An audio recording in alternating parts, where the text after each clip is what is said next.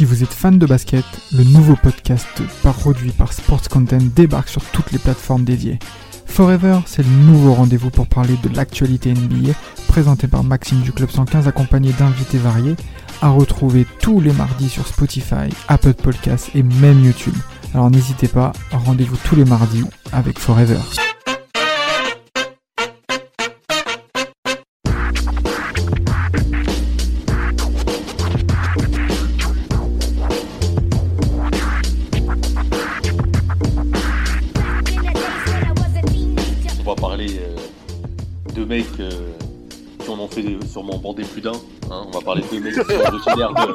De la même ville. de mecs originaires de la même ville, Seattle. Une ville qui Oh était connue surtout pour sa franchise des Sonics. Mais aujourd'hui, euh, on n'entend plus trop parler de basket là-bas. Euh, Oh bien sûr, je vais parler de Jamal Crossover.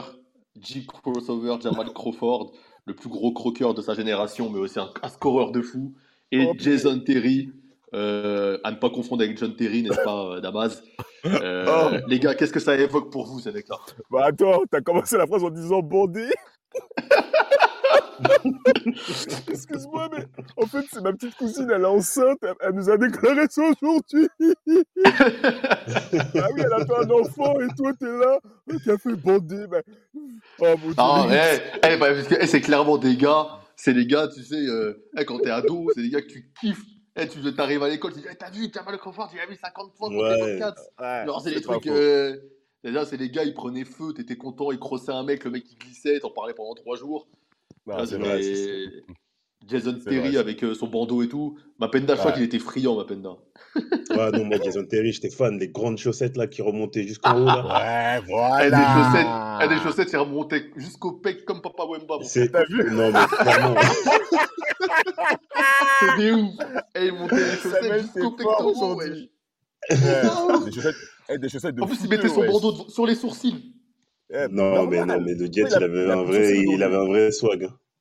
Non, il avait un, il avait Ouais, un non. swag. Ouais, ouais, ouais, ouais. Moi, j'ai- j'aimais bien, j'aimais bien Jason Terry. Mais ouais, du coup, on a, on a le droit à- là aujourd'hui à deux joueurs. euh. Moi, je pense que ces deux joueurs-là, si on enlève les, les superstars de la ligue euh, durant les années 2000, je pense quand même on a les joueurs, les deux joueurs les plus forts offensivement parlant sur la scène NBA. hein. Je sais pas ce que vous en pensez, mais ces deux mecs-là, bon? ils, ils étaient capables. Non, mais- ah, méga forts si tu préfères. À ce Des machines. fort, Moi, je trouve que c'était des. offensivement, c'est des machines dans le sens. Je pense qu'il a raison, c'est que Crawford, offensivement, il sait tout faire. ouais, Ouais, c'est ça. vraiment, vraiment, vraiment, mais vraiment, hein. Et, je vois ce que tu veux dire. Continue, ma peine là. Ouais, donc euh, pour moi, c'est les hormis hors, hors superstar, hein, il faut bien préciser. Je pense que c'est les mecs, les, les deux mecs euh, sur la période 2000, euh, un peu 2010 aussi. C'est les deux mecs qui offensivement étaient les plus forts, les plus complets. Ils étaient capables de faire sauter une défense en, en quelques minutes. Même s'ils pouvaient faire trois cartons de merde, bah, dernier carton, ils pouvaient en mettre 20, 25. Et, C'était croquer comme il faut permanents. Ouais, ouais, des bons croqueurs. Des bons croqueurs Ah oui, hein. qui, euh, surtout Jamal Crawford, qui lui, euh, lui euh, il en avait rien à foutre, hein, que ce soit l'été, l'hiver, en saison régulière, playoff, etc. Il venait pour laver son défenseur et rien d'autre. hein. Mais vraiment, il n'avait pas mais le temps. vraiment. Et, et il a, et il a vraiment lavé des gens. On a affaire à deux Ah gens, comme, vous comme l'a dit Samuel, on a affaire à deux joueurs qui viennent de la ville de Seattle, la ville émeraude, une ville amoureuse du basket, dont en effet Jamal Crawford, euh, après, bah, surtout après le départ hein, de, des, des Sonics, euh, des, des Supersonics pour, le, pour euh, Thunder d'Oklahoma, euh, bah, va plusieurs mettre en place des, des, des camps d'été pour les jeunes, sensibiliser toujours la ville par rapport au basket. Il va même finir Blake Griffin, Kevin Durant, euh, qui d'autre encore qui viendra Kyrie Irving aussi, qui fera le, le- le- qui fera le voyage pour Seattle et, c'est- et les, et les innombrables camps d'été que mettra en place Jamal Crawford. Et ben en effet, on a affaire à deux joueurs à, à- à sacré caractère, notamment pour Jet Terry, qui lui, Mm. euh, très jeune d'ailleurs, bah, va, va, va, va bénéficier du, du leadership bah, d'un des leaders des années 90 dans cette région euh, de Il l'Oregon. s'appelle Eugène. Arrête. Mais tu, tu fatigues. Voilà, c'est parti. Ouais, c'est bon en plus. Oh merde, Il fait pas capté. il s'appelle Eugène. Putain de merde. Bah, Jet, ça vient de ça. Hein. Jet, ça vient de ça. Ouais, Eugène. bah, c'est ça, Jet, c'est ça. Eugène, mais ouais, Franchement, reste avec Jet, voilà. Reste avec Jet. Jet. Jet, c'est parfait. Jet, c'est parfait. Eh ben, Jason Terry va bénéficier du mentorship de Gary Payton, joueur des Sonics des années 90, on s'en souvient tous. Et il dira hein, plusieurs fois ou durant les étés que euh, Jason, euh, que non, que Gary Payton venait me voir, il montait à Seattle parce que c'est un mec euh, d'Oakland, hein, Gary Payton, et il a même initié au trash talking. C'est pour ça qu'on voit un certain Jason Terry avec un certain caractère sur le terrain.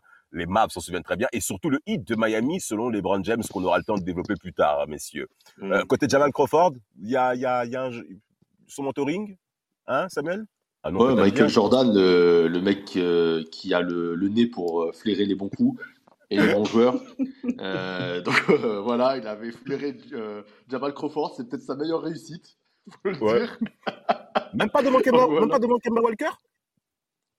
Parce il a, il a ouais, Walker, si, euh, ça se tape. Kemba Walker, on va pas en parler. Vladimir, il va dire qu'il va te fournir les meilleurs. Là. Il, va, il va surgir ouais. de nulle part. Il va surgir de nulle part dans le podcast. c'est vrai, absolument. Vous ne pouvez pas le lancer là-bas. Je suis d'accord avec toi. Je suis d'accord avec Et donc, toi. ouais, il est...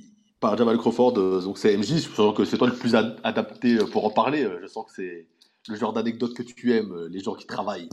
Ouais, non, non, j'aime bien, j'aime bien ce genre de délire-là. Bon, après, c'est surtout dès la jeunesse par rapport à Jamal Crawford. Euh, ce monsieur va déjà se démarquer tout de suite par sa qualité de dribble euh, et surtout par aussi par ses pourcentages assez dérisoires, hein, même dès le, dès le lycée euh, et surtout à la fac, hein, où il est, où il est donc, il a, il a une bourse d'études pour le Michi euh, Wolverine de Michigan, pour les Wolverines de Michigan, ok. Hein, euh, et il va se présenter en effet à la draft de mise, la fameuse draft 2000 de Samuel. oh, là, Ma draft préférée. mais est-ce qu'on peut en parler encore des noms de merde qu'il y a dedans, putain? Allez. Chris Mim, Chris Mim on l'a dit, euh, drafté devant Jamal Crawford, hein, Chris Mim qui a fini aux Lakers. Enfin, ah. même, je pense que je, je, ne sais, je ne saurais même pas dire une qualité de Chris Mim, tu vois, c'est que, voilà, je sais pas. Bah, bah juste que juste à, à, la rigueur par rapport à ce draft 2000, parce qu'en effet, il est drafté, Chris Mim, à la euh, septième position par les Bulls de Chicago, et Jamal Crawford à la huitième par les Cavs. Donc il y aura cet échange. Jamal de Crawford. Merde. Mais c'est un truc de ouf, hein. C'est un truc. Il y a oh des places de bâtard, hein. Franchement. On en a trop Marcus... parlé, je suis fatigué. Franchement, je suis fatigué. Eh, c'est un truc de ouf, hein. Darius Jamal McLaughlin, putain. Putain, non, il a été All-Star, tu racontes Ouais, mais c'est c'est l'un des meilleurs de la draft et là le niveau, quoi, putain. Non, mais c'est vrai, hein. Il y a des mecs vraiment claqués, hein. Putain. Marc Madsen. Non, ah oui, c'est vrai. Le, le bloc, il savait pas shooter? Oh là là ouais, là là. Marc Madsen. Marcus Pfizer et tout, t'es des mecs, on dirait, c'est des noms de frigo, on dirait. C'est des marques de frigo. on dirait des marques de réfrigérateur. Demar Johnson, il a rien démarré, lui. Oh là là, Joel Pease. Un micro-ondes, le poteau. un vaccin, putain, Pfizer. Bah ouais, oh, Jérôme Moïso, 11ème place Jérôme par les Moïso, putain. Oh, merde ah alors. Là. Jason Collier, putain. Non, hé. oh mon dieu. Ah, putain. Quel drame de voyou. Et il y a, y a ah, un compatriote à Mapenda aussi, il y a Mamadou Ndiaye, je viens de voir. C'est vrai? Oh là là là là là là Niveau sénégalais, hein. Oh là là là là, ça a donné quoi? feu puisque je le connais même pas lui. Ah, regarde, Mapenda je le connais même pas. Il a joué au Raptors trois saisons, il a disparu après un peu. Voilà. Non, ben c'est ouais. chaud, c'est chaud. On, on, fait, on fait le transit avec Jet, la draft, c'est pas pareil là. Pas la même là. Il est champion de C'est vrai, ça, ouais. tu as raison. Ouais, lui, il fait ses quatre saisons, euh, du coup, euh, en université. Et ouais, comme, comme tu dis, Samuel, il est, il est drafté, lui, en dixième position sur un draft 99 par, par Atlanta. Et cette draft-là, franchement, elle n'a rien à voir. Hein. Rien que déjà, quand tu prends Odom, euh, Jason Terry, je pense que déjà, ces deux noms-là, ça tape toute la draft. Euh, toute la draft 99. Franchement, c'est incroyable. Hein. Tarip Hamilton, Sean Marion, Baron Davis, euh, Steve Francis, ouais. Elton Brown, Ron, Ron Artest. C'est une sacrée draft quand même. Hein, Corey Magnetti, ouais, ouais, draft. André Kirilenko, non, on a affaire à des mecs vraiment sérieux. Gino. On a affaire vraiment à... Manu Ginobili, bien entendu. On a affaire à des mecs vraiment, vraiment, vraiment sérieux. Alors, messieurs, euh, Jason Terry, qu'est-ce qui se passe en début de carrière? Parce que là, bah... on a affaire à un joueur prometteur, mais qui mmh. n'est pas dans une super équipe, Apenda. Ouais, il a, là, c'est un joueur qui, déjà, quand il arrive à Atlanta, il suscite quand même l'espoir là-bas. On se dit vraiment qu'on a enfin notre joueur d'avenir. Mais euh, sa première saison, elle est plutôt moyenne, plutôt banale. Il met 8 points de moyenne. Mais euh, c'est surtout au cours de sa deuxième saison, il passe de 8 points de moyenne à presque 20 points de moyenne. Donc, euh, je ne sais pas si on se rend compte, mais c'est exceptionnel. C'est vraiment exceptionnel. Je vais faire une transition là pour, pour, pour Damas, Mapenda. je te laisse finir, t'inquiète. Ouais, ok. Euh, mais ouais, du coup, sa période Atlanta, lui, il, il fait le taf. hein. Franchement, il fait clairement le taf. C'est un Ouais. joueur qui, Hmm. qui, qui, est, qui, croque, qui est un peu croqueur, il faut le dire, mais qui prend beaucoup de shoots dans un match, mais qui est Mais après, les équipes mauvaises, donc euh, t'as Ouais, pas envie de de- faire la passe quand tu mauvaise, mais après, après, quand même, sur cette période-là, il est quand même, il y a quand même quelques bons noms qui arrivent. Hein. T'as, t'as Rachid Wallace, euh, Il y a Ouais, pas. il, a fait, euh, Raouf, il a fait il un match. Un Il match. n'y a pas, un match. y a pas euh, Abdé. Qui a fait un match euh, Sharif Abdourahim. Ouais, il Sharif Abdourahim. Ah vient. Ouais, il a fait, ouais, bien sûr. Il a fait la saison 2002-2003 et la fin de saison 2001-2002 avec, euh, avec les Hawks. Alors, Rachid Wallace fait un seul game. Un seul game. Et, et en effet, tu as. Ah, dit le bon nom. Mais ouais, il a fait qu'un seul game, Rachid Wallace. Après, il est parti aux Pistons. Mais, euh, mais Mhm. il commence avec Dikembe Mutombo, comme tu l'as bien dit. Hein. C'est vraiment une équipe que j'aime pas, moi, les Hawks. hein. Je déteste hein, les Hawks. pourquoi tu les aimes pas? Ah, je les aime pas, je sais pas, je trouve qu'ils ser- ils servent à rien. Il faut savoir qu'à l'époque, à Atlanta, c'est une équipe qui est, qui est, qui est pas fu- funky. À l'époque, même dans le rap, euh, à part Outkast, hein, euh, c'était pas la grande période. hein. Il n'y avait pas Ouais, Tina non, et encore. Lil Wayne, Migos, tout ça. hein. C'était pas la, la, la ville funky de maintenant. hein. Ah non, non, non, non, pas du tout. d'Atlanta, c'est le kiff. Mais à l'époque, euh, à part Hey, ya Hein, vous avez reconnu mon chant euh, magnifique. Ah, Euh, voilà. À part ça, euh, il n'y avait pas grand chose à Atlanta et euh, enfin, le- la franchise, ça faisait de la peine, hein, faut le dire. Alors, moi, j'ai une, anecdote par rapport à Atlanta et, et, Ja- et Jason, et Jason Terry. Mapenda termine, je t'en prie. Bah, juste pour compléter, bah, les- il y reste 4 années, je crois, et ce sera 4 années ou 5 années euh, de, 5, ouais. de reconstruction, ouais, 5 ans, Sans playoff. où l'équipe, ouais, sans playoff, où l'équipe euh, ne dépasse jamais les, les 35 victoires dans une saison. Mais lui, à titre individuel, il est bon. Il... C'est en fait, c'est, on a l'impression que c'est un mec qui est, euh, qui est fort offensivement, mais on se pose la question de savoir est-ce qu'il peut être bon dans un collectif un peu plus huilé, en fait? Et euh, clairement, ce ne sera pas à Atlanta que ça va se, ça va se voir cet aspect-là. En effet, en effet, un petit point par rapport à Jason Terry et la ville d'Atlanta. Il dira hein, que c'était un vestiaire qui était quand même talentueux. On a mentionné certains noms, notamment Sharif Abdourahim, Dikembe Mutombo, des noms qui sont passés, et aussi Glenn Robinson également, hein, le bulldog qui était aussi Mhm. présent du côté euh, des Hawks. Alors l'équipe, alors la ville de Samuel, Atlanta qu'il ne supporte pas. Il faut savoir qu'à l'époque, il y avait pas mal de stars qui passaient sur Atlanta. Quand Atlanta affrontait New York, c'était à guichet fermé. Et à la première ligne, Jason Terry dira qu'il y avait plusieurs stars qui venaient, qui venaient de New York, notamment Outkast qui était présent, Jay-Z qui était là. T'avais du beau monde qui venait. Et ce qui se passe, c'est que à Atlanta, malheureusement, ça manquait de sérieux du côté des Hawks. Il disait que, par exemple, vous finissez le game à 22h, et ben à 2h du matin, vous vous retrouvez en boîte de nuit. Parce qu'à Atlanta, ça se passe plutôt C'est bien la, au c'est la niveau des ville, soirées. c'est la ville des strip, c'est la ville des strip clubs. hein. Ah, mais ça, se- Ah ouais, non, mais c'est- vraiment, bah, bah, bah, tiens, Lou Williams, euh, je pense qu'il en connaît un, un bon paquet par rapport à ça, euh, le monsieur polygame. Et par rapport à ça, euh, Jason Terry dira hein, qu'on était très talentueux, mais on manquait de. Oh, Mais Samuel, t'es là pour descendre des mecs. Hein. T'es vraiment là pour descendre des mecs. Alors, voilà, ça c'est le petit point par rapport à, à, à- à Jason Terry à Atlanta. Il sera transféré aux Mavs été 2004. Avant, avant de passer aux Mavs, s'il vous plaît, on fait une petite transition sur Jamal Crawford. Qu'est-ce qui se Jamal. passe aux Bulls? Pourquoi les Bulls, ça marche pas ainsi Knicks? Aïe, aïe, aïe. Pauvre Brice. Bah, les, les, les Bulls, euh, ils commencent déjà doucement. Hein. Euh, Ouais, euh, ouais. dans une équipe où il y a Elton Brand en star de l'équipe. C'est ça. Et puis ça, ne fonctionne pas parce que l'équipe est en reconstruction et, et parce que c'est c'est mal, c'est mal géré, c'est l'après Jordan, c'est un peu Non, un gros dur. bordel général. hein. Et, Vraiment, mais ses stats sont en progression chaque année. Lui, il passe de 4,6 la première saison à 9,3 la deuxième. Ensuite, il passe à 10,7 la troisième. Et enfin, la quatrième saison, il passe à 17,3. Donc, il est quand même en nette progression et c'est ce qui va lui permettre d'aller chercher un petit contrat sympa euh, au Knicks de Brice. Euh, Mais comme on le dit souvent ici, euh, Mapenda, quand on va au Knicks, c'est jamais bon signe. Ah, ouais, c'est ça. En plus, La en plus, sa période Knicks, euh, on en a parlé là, récemment dans un podcast sur les Knicks d'A- d'Azaya Thomas. Bien sûr. Bah, au Knicks, en fait, on a l'impression que c'est un peu la même chose. Franchement, on va pas se mentir. hein. C'est un peu la même chose, même si lui, à titre personnel, il va y faire quand même des sacrés cartons. Je me rappelle d'un match où il met 50 points contre euh, les Bobcats. Les Bobcats, ouais. Avec aussi, euh, euh, au Knicks. Mais ouais, aussi, ouais. Et euh, mais euh, on a dit, comme, dans, comme on l'a dit dans, dans le podcast sur Azaya, c'est une période où la franchise elle prend que des mauvaises décisions.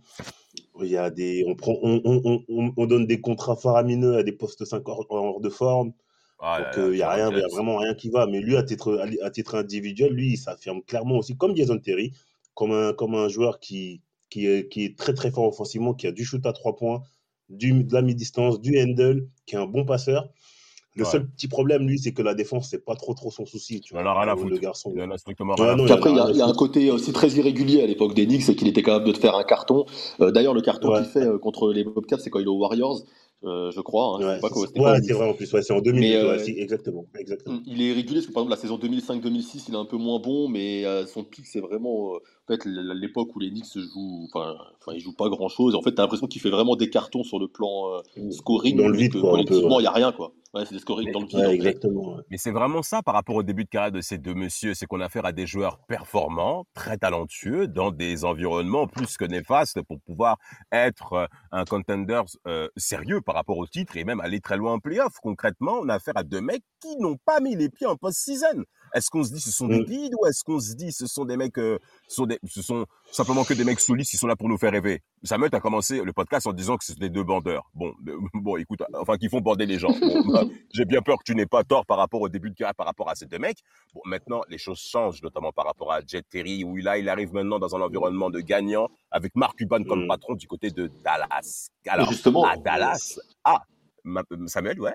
Ouais, justement, je- j'allais dire, en fait, c'est que je pense que c'est des gars qui qui sont arrivés à un moment donné dans leur carrière où ils ont dû faire un choix et les franchises aussi ont dû leur faire comprendre quelque chose, c'est t'es pas assez fort, t'es pas assez bon pour être une option euh, franchise player. T'as pas le, tu peux pas l'être, tu vois. T'as- Je Vous pense êtes fort offensivement, mais vous n'avez pas ce niveau-là. Soit vous acceptez de vous mouler dans un collectif et d'avoir un rôle prédéfini en sortie de banc comme Bogart pour euh, pour euh, Ja- Jason Terry ou en scoring pur pour euh, Jamal Crawford. Et là, vous êtes viable dans la ligue. Soit vous allez vous enterrer à- dans des équipes de fond de, de fond de tableau à claquer 20 points, euh, 30 points euh, par match, euh, 40 points s'il faut. Il Mais faut faire un choix. hein. votre carrière elle va être, elle va être mé- médiocre. Ouais. Je pense qu'ils ont fait le bon choix au final. Et c'est des mecs qu'on voit qui, je pense, étaient vraiment passionnés par ce sport. Tu vois, c'est pas des mecs qui étaient là juste pour, pour se la raconter. Nous, ça nous faisait kiffer, je disais à l'époque Border, mais eux, je pense que c'était vraiment des passionnés, des mecs qui voulaient gagner et qui ils ont mis leur euh, ego de côté et qu'ils ont été rejoindre des équipes euh, où ils avaient un peu moins de temps de jeu et, de, et un rôle un peu moins important, mais où euh, ils ont réussi à tirer leur épingle du jeu et être quand même des, des, des gros joueurs. Ouais, Après, là où je suis, là où je suis peut-être un peu pas d'accord avec toi, c'est sur, est-ce que eux, ils se sont positionnés, peut-être Jason Terry, mais est-ce que Jamal Crawford s'est déjà positionné en joueur qui voulait être franchise player d'une équipe? Parce que moi, quand je vois Ouais. ce gars jouer, j'ai, vraiment l'impression, en fait, que lui, il prend vraiment du plaisir à jouer. Après, il faut le canaliser, c'est sûr. Et que Ouais, quand il est, exact. il était à sa décharge, il était dans des franchises vraiment qui, qui puaient la défaite, hein, n'ayant pas peur les mots. de désordre. Mais je de pense que, désordre. moi, je pense que quand il arrive au Knicks, il veut, il veut être au moins option 2, enfin former un Big 2 euh, façon Oui, c'est sûr. hein, Bah, je pense. hein, ouais.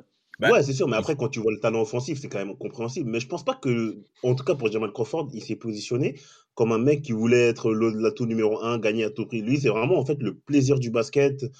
Euh, je dirais par rapport à Jamal Crawford, euh, c'est clair que ça se voit qu'il veut clairement prendre du plaisir. Par contre, son côté caractériel l'empêche d'aller plus haut dans la dimension de l'influence dans une franchise. Ça se voit et ça s'est vu par les Knicks de New York. Je me levais des fois à une heure et demie pour regarder les Knicks à la télé parce qu'ils avaient un effectif de malades. Dans le banc, il y avait Stevie Francis qui sortait du banc. Stevie Francis, est-ce que vous vous souvenez Stevie Francis, là, le, le meneur Ouais. qui savait prendre des rebonds qui- Bah, bien sûr, t'avais des mecs de ouf qui sortaient du banc du côté des Knicks. Et Jamal Crawford, dans les rencontres, tu voyais, des, il avait des attitudes désinvoltes. Il y avait de la désinvolture dans son attitude Ouais. quand les Knicks perdaient. C'est pas son problème.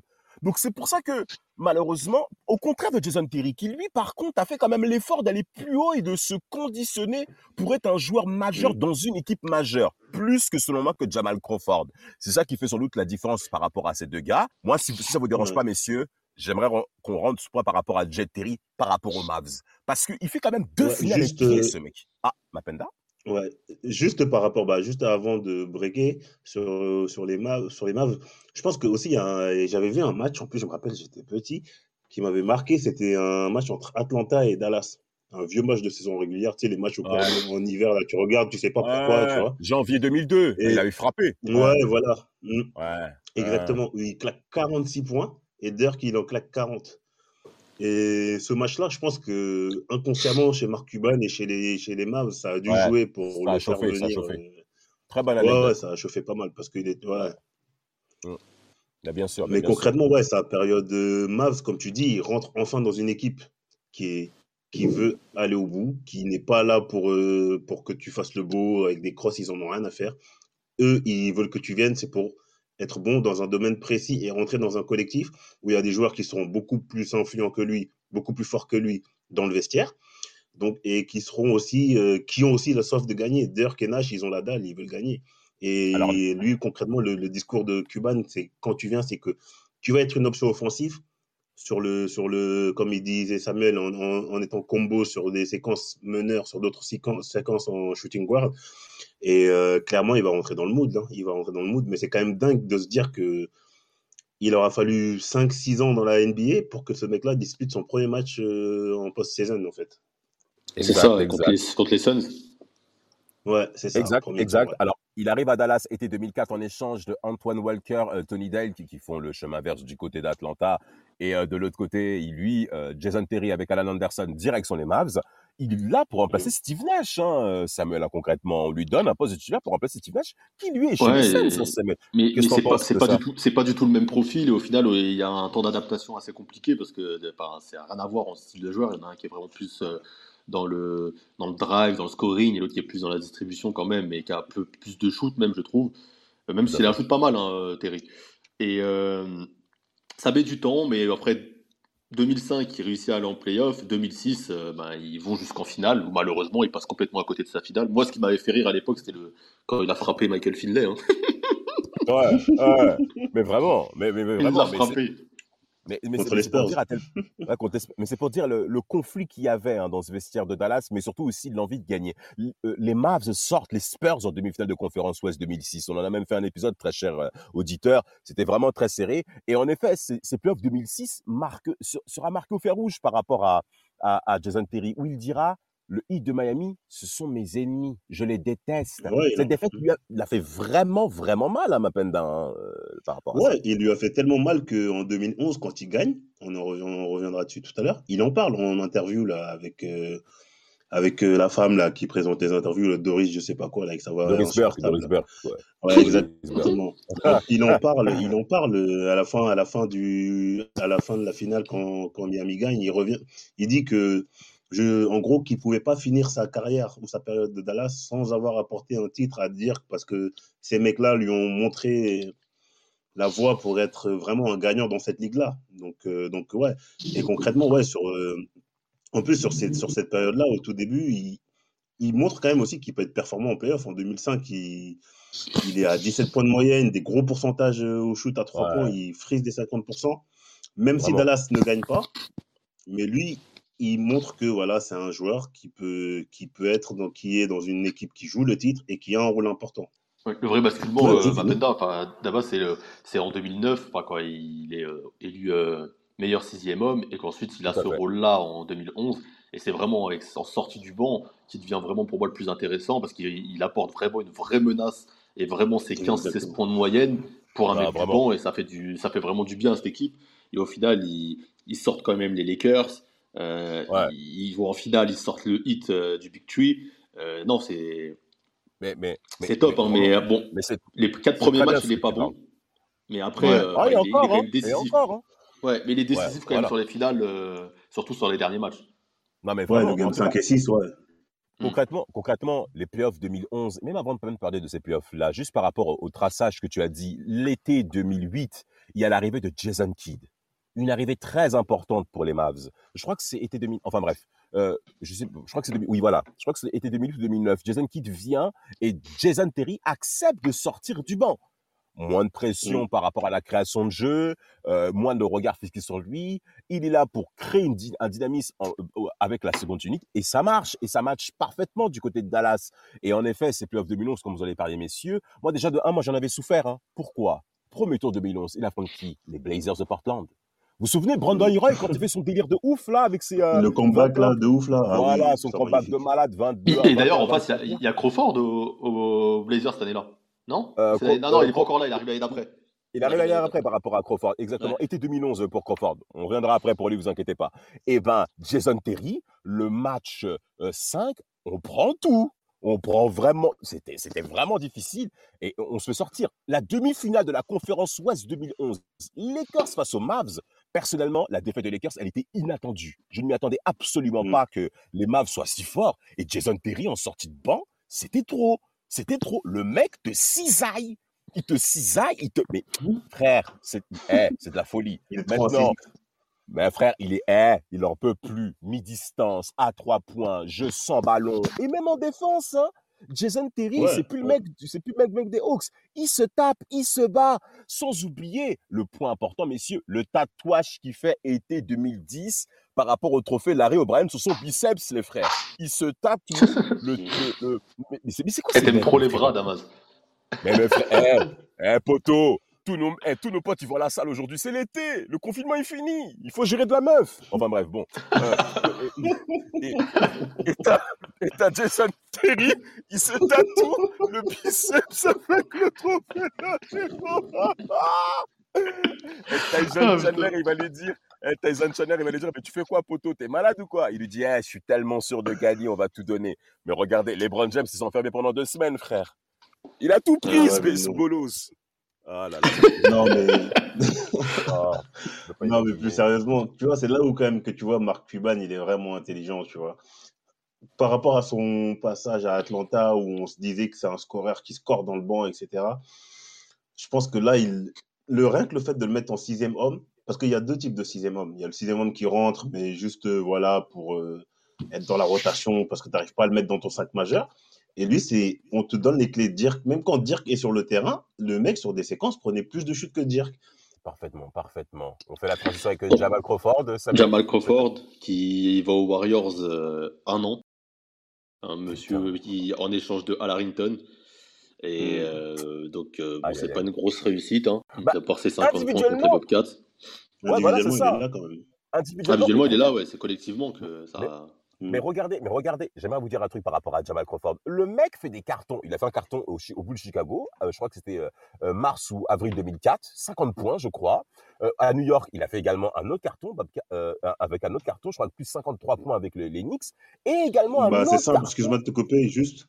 C'est le seul joueur qui a fait plus de 50 points avec trois équipes différentes dans l'histoire. Ouais, il a mis crois pas que c'est 52 là, points contre le Heat en 2007 avec les Knicks, c'est ça. Il met 50 points avec les Knicks, il met 50 points avec, euh, bah, du coup, avec euh, les Warriors et il met 50 points. Tu l'as dit, ouais, à la fin, il met, euh, il met 50 Avec points contre Phoenix, aussi. Phoenix aussi. Avec Avec, Phoenix, Phoenix. aussi. Avec Ah, Phoenix, avec les. Ah, mais, ah, ah, bah, il dépasse Jordan par rapport à ça. Alors, alors après, il y a- Mm. y a le Golden State. Bon, Atlanta. Qu'est-ce qui se passe à Atlanta? Hein, On revient encore à Atlanta, hein, Samuel. Là, je veux t'entendre et arrête de faire ton rabat-joie, s'il te plaît. Cette fameuse équipe d'Atlanta. Non, c'est une, bonne équipe à cette période-là. Il y a, il y a aussi, euh, comment s'appelle? Mike Bibby, si je dis pas de bêtises. Ouais, McBeebe est là, ouais. Joe Johnson aussi, ouais.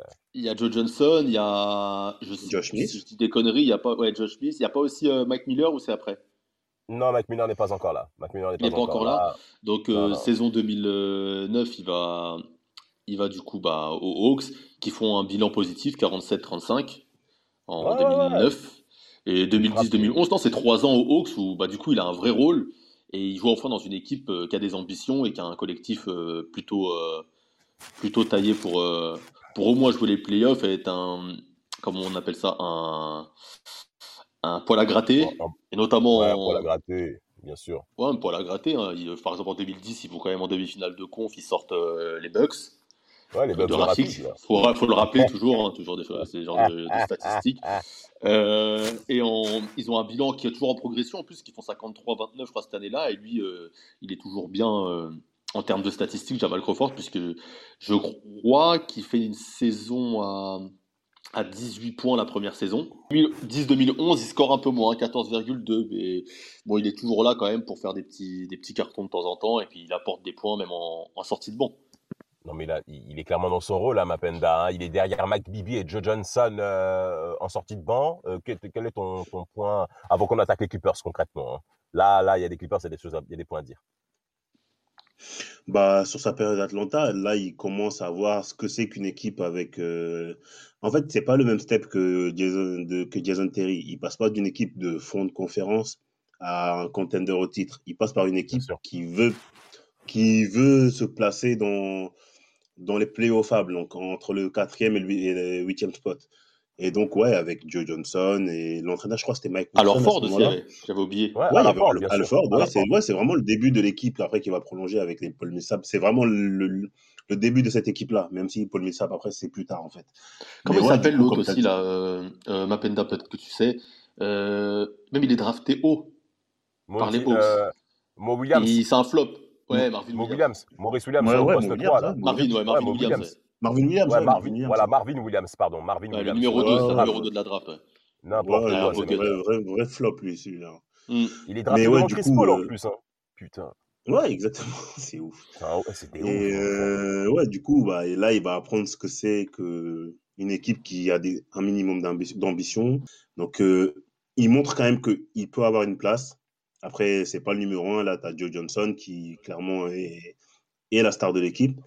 Mais bon, ça va, il fait quand même des bonnes perfs. Ils, ils vont souvent en demi-finale de conférence. Ils sont tapés par, euh, ils sont sweepés par Dwight 4-0. J'étais trop content en plus. Ah, Dwight Howard. Ah ouais? T'as aimé cette, t'as aimé cette Ouais. défaite? Cette victoire? Oui, oui, oui, j'avais bien, j'avais bien aimé. Mais ça, je sais, ouais, si, si, ouais, j'avais bien aimé, j'avais bien aimé, moi, ce, ce, ce sweep-là, là. Comment j'avais le putain. Pourquoi? Parce que je, dé- je déteste Dwight Howard. Je le déteste. Il m'énerve. Je Oh le déteste. Moi, en je vais pas, je vais pas, je Samuel, vais en pas, fait. je vais pas revenir sur ce personnage. Hein. Ouais, voilà, voilà, exactement. J'avais un craquage que vous pouvez retrouver dans le podcast sur Dwight Howard. Merci Samuel. En tout cas, euh, il sera élu meilleur sixième homme de la ligue en 2010 par rapport à, à Monsieur euh, Jamal Crawford, un titre mérité par rapport à ses statistiques. Il enchaîne un an du côté de Portland, ça n'a pas marché, soyons clairs. Hein, 60 matchs, euh, voilà, euh, soyons clairs euh, 13 points de moyenne, 14 points de En fait, moyenne. il, il faisait un road trip de- des États-Unis, je crois, en fait, euh, Jamal Crawford. Non, il a vraiment tourné le frère. Il a vraiment Ouais. tourné. Il a, il, il a fait le Midwest. Il a pris la route côte 66. Ah, la fameuse route 66. qui- Ah, bah oui, forcément. Bon, les gars, dernier point de ce podcast. Qu'est-ce qui se passe aux Clippers, les gars? Moi, j'ai des points à dire. Pourquoi Jamal Là, le ne permet pas aux Clippers de passer plus. Qu'est-ce qui s'est passé? Moi, je pense que c'est pas le principal responsable du flop, hein. Ah non, du tout. C'est pas lui le principal Non, responsable, mais c'est une équipe qui est taillée pour le, pour le titre. Hein. Ouais, mais- Chris Paul, euh, Blake. Griffin, DeAndre Jordan, il y a Paul Pierce aussi. Ouais, Et Jamal Crawford, Butler, tu te dis que au moins, au moins aller jouer une finale NBA ou une finale de conf, quoi. Ouais. Et mec, il t'avais même, pas euh, l'ancien, l'ancien FP des, je toujours son nom, là. D'Indiana, c'est qui, Damas, déjà, là, celui, avant Pardon. Paul George, là. Il y avait un mec, là. Un ancien FP de, Comment il s'appelle? Pacers? Oh là là, Ouais, il y avait un qui est mec, cet- là. Qui est cet individu? Ah, euh, Oh là là. Granger Danny Granger Ouais, voilà. Non, il, est- il était pas chez Danny les Suns, Granger, lui? ouais. Ah bon, il a joué Non, chez les était au- Clippers, il est parti au, il est parti aux Clippers. Il a fait une période aux Clippers. Ouais, peu Ah importe. ouais de toute manière, c'est un, échec pour tout le monde. Ah oui, c'est vrai, il a raison. 2013-2014, c'est Danny Granger. ouais. Vas-y, mon frère, c'est qui ce mec-là? Danny Granger, il est... Il a voulu se taper avec Oh, LeBron James en plus. Il a, voulu, il a voulu venir au main avec LeBron James, vous vous souvenez pas?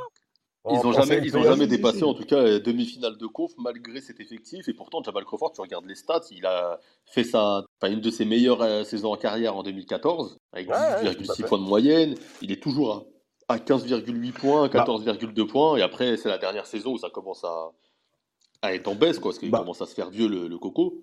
Moi, personnellement, la période Clippers, et moi, vous savez, hein, j'aime pas Chris Paul, euh, je, c'est l'un des joueurs que je déteste le plus, hein, je le dis. hein. Ah, J'aime pas cette période, je trouvais que c'était une équipe euh, qui, Sur qui dégageait rien. Ouais, voilà, un peu surcoté, mais franchement, avec du recul, ils se font éliminer toujours par des mecs qui sont plus forts.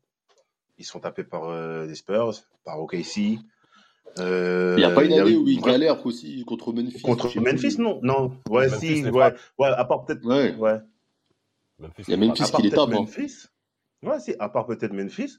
Pour moi, c'est une équipe. euh, on dit qu'ils sont taillés pour le titre, mais. euh, Il y avait des laisse Chris lacunes. Paul, euh, Ouais, il y avait, il y avait trop de lacunes. Tu peux pas aller chercher un Turco Blue pour le mettre en sixième homme, tu vois, ou en, ou en poste 3-4 titulaire, c'est pas possible. Non, mais Ah, en le fait, c'est qu'il y avait des Turco Blue de lacunes. 2013, euh, tu vois. Il y avait des lacunes au, au sens où déjà il y avait des problèmes de leadership entre euh, Chris Paul et. Exactement, c'est Et ça. Blake Il n'y avait, pas de- il y avait pas d'âme dans Il n'y avait pas de équipe-là, il y avait pas hiérarchie, et puis, euh, Ouais. puis, euh, puis Doc Rivers. Bah, regardez. Enfin, voilà, je pas. Bon, non, non, Clippers, j'ai pas trouvé ses tranquille. choix corrects. Mais bon. Laissez-le tranquille. Regardez, j'ai des points importants, très chers auditeurs, à vous dire par rapport à Jamal Crawford. C'est vrai, il est, il- c'est un super crossover, super. Maintenant, quand il s'agit de gagner, écoutez bien ce que je veux dire par rapport aux Clippers. Première saison 2012-2013, 16 points de moyenne. En playoff 2013, 10 points de moyenne sur 6 matchs, notamment face aux, face aux Grises en plus. La saison 13-14, il a 18 points de moyenne. Meilleur sixième homme de la ligue, encore une fois.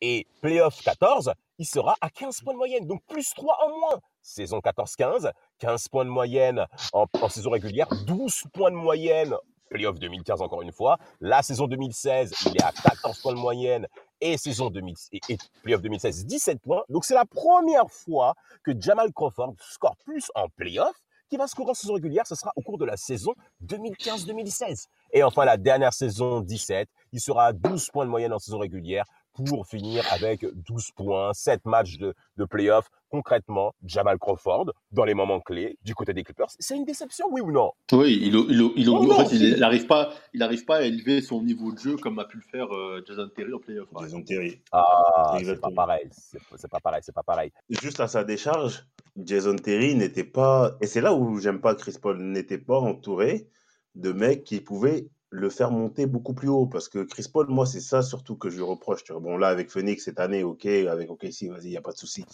Mais quand il avait vraiment l'équipe pour gagner, est-ce qu'il a réussi à amener son équipe avec lui? Est-ce qu'il a réussi à faire de.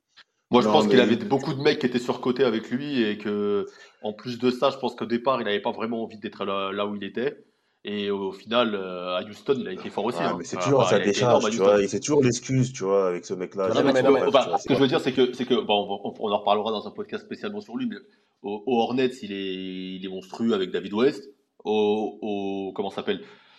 À Houston aussi, il est bon. Là, en fin de carrière, il est bon. Je pense que tu as raison. Le seul endroit où il y a, un mot, où il y a des choses à dire, c'est aux Clippers. Et je pense qu'il faudra en parler dans un podcast vraiment sur lui. Mais messieurs. Mais, mais en tout cas, euh, Jamal Crawford, je suis d'accord avec Damas. Je trouve que c'est plus un, un soliste au final qu'un mec qui est capable de, de, de s'imprégner dans un, dans un collectif, contrairement à Jason Terry qui lui a peut-être plus d'intelligence de, de, jeu, tu vois, de, de QI basket, et dans le mmh. sens où il est plus capable de s'intégrer dans un effectif, et je pense qu'il est plus sûr de ses qualités et de, et de ses faiblesses. Je pense qu'il sait ce qu'il sait faire et ce qu'il sait pas faire, Terry. Bah, en plus, par rapport à ça, moi, ce que je, moi, ce que je clash par rapport à, Jamal Crawford, c'est qu'il a quand même une carrière derrière lui avant qu'il arrive aux Clippers. Il a fait 10 mmh. années avant d'arriver en playoff du côté d'Atlanta. Euh, on a affaire à un joueur qui a déjà un passif en NBA. Et le fait de produire, après plus de 12 ans de carrière, ce qu'il a fait aux Clippers en post-season, pour moi, ça passe pas dans, la, dans une question de legacy. Alors c'est vrai, euh, on se souviendra du fait de, son, de, sa relation privilégiée avec Michael Jordan, on le sait, hein, de ses camps de vacances, c'est bien beau. Mais pour nous qui sommes des puristes du basket et amoureux du basket, Jet Terry est devant. Pour moi, il n'y a même pas de débat là-dessus. Il n'y a, même pas a même pas de débat là-dessus. Et puis même, euh, tu le verras, même sur la période de Celtics de, de Jason Terry, même si moi j'ai un poster d'anthologie par LeBron qui se venge là. Ouais. oh là là, celui-là. Même il va, il va à Houston aussi en 2016, si je dis pas de conneries. Enfin, il, va à Houston, il va à Houston, hein, il finit aussi avec les Bucks de Milwaukee d'ailleurs aussi. Ouais, il faut le préciser ça. Il faut quand même le dire. Il était en fin de carrière, c'était vraiment difficile. C'est vrai, côté Boston, ça commençait un peu à chuter. Déjà, la génération des vieux cocos là, de Boston commençait à chuter saison 2012-2013. Jet Terry, énormément d'énergie du côté des Celtics. On voit que ça prend pas, mais soyons clairs, c'était la fin. C'était vraiment la fin. Oui, il, avait déjà fait gagné le titre quand il fallait. Oh, vraiment, vraiment. Et pour ça, il faut dire vraiment bravo à Jason Terry. Euh, là, aujourd'hui, il est coach au, lycée, je crois, hein, Pac-12 Conference en plus. Une bonne carrière d'entraîneur s'ouvre à lui, s'offre à lui, s'offre à lui, pardon. Euh, Jamal Crawford, quand même, euh, c'est quand même la, longévité, la longévité dans la plus grande ligue au monde. on l'a dit tout à l'heure, il claque quand même 52 points à 39 ans. En plus, tu as l'impression que le mec, on dirait, il a, le, il a le syndrome de Pharrell. Il, il a le, plus il vieillit, plus son visage il est jeune en fait. Donc, hein. Il y a un move, que, un move qui porte un nom de poulet aussi. On t'écoute, la chapelure, shake and bag. Attends. Le stéréotype, le noir qui aime le poulet frit, voyons. Oh là là là là là là là. Barbecue, barbecue, terrasse des, des cuisses au, euh, des des. Oh là là là là là Jason Terry s'en souvient du côté d'Atlanta. Et en tout cas, Land messieurs, merci. Land Cruiser. Non, mais tu continues, tu continues. Jason Terry, Jamal Crawford, très cher auditeur, c'était pour vous sur le podcast.